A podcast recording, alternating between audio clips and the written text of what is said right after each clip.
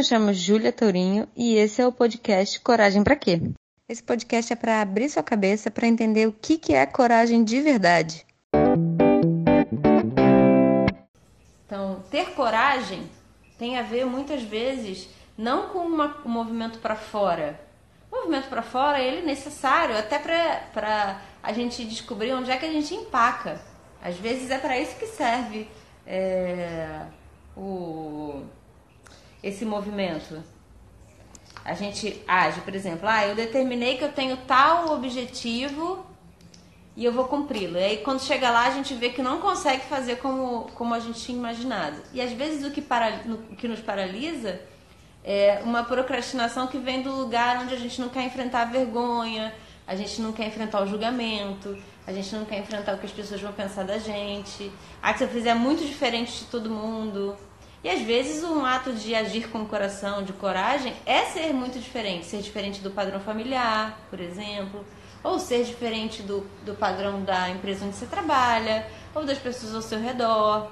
Ou tomar atitudes em que aqueles que estão perto de você desaprovam, mas que é algo que você deseja, que você quer viver. Então, muitas vezes, a, a coragem, ela, ela, tá, ela esbarra com a vergonha, ou às vezes a gente nem consegue agir com o nosso coração, agir em nossa plenitude, porque a gente está tão inundado com esse processo da vergonha. Como eu falei, a vergonha ela é algo muito, muito, muito primário, vamos dizer assim. Eu acho que não, não é impossível nós sermos sem vergonha, como diz, né?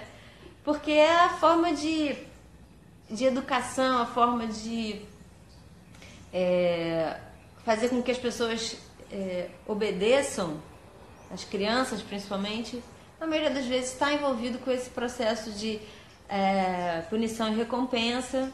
Muitas vezes a gente alimenta a vergonha como uma forma de, de enquadramento social, de que é, as crianças é, obedeçam o tio. Né? Então, é muito curioso como a gente, a gente perceber que esses dois temas eles estão muito interligados.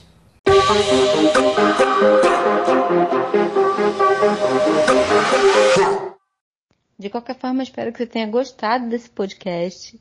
Não esquece que a sua opinião, seu comentário é muito importante. Segue a gente nas redes sociais, deixe o seu comentário. Deixe sua pergunta que vai ser um prazer respondê-la pessoalmente. Compartilha lá no seu stories do Instagram. Compartilha também no Facebook. Chama as pessoas para ouvir e vamos juntos.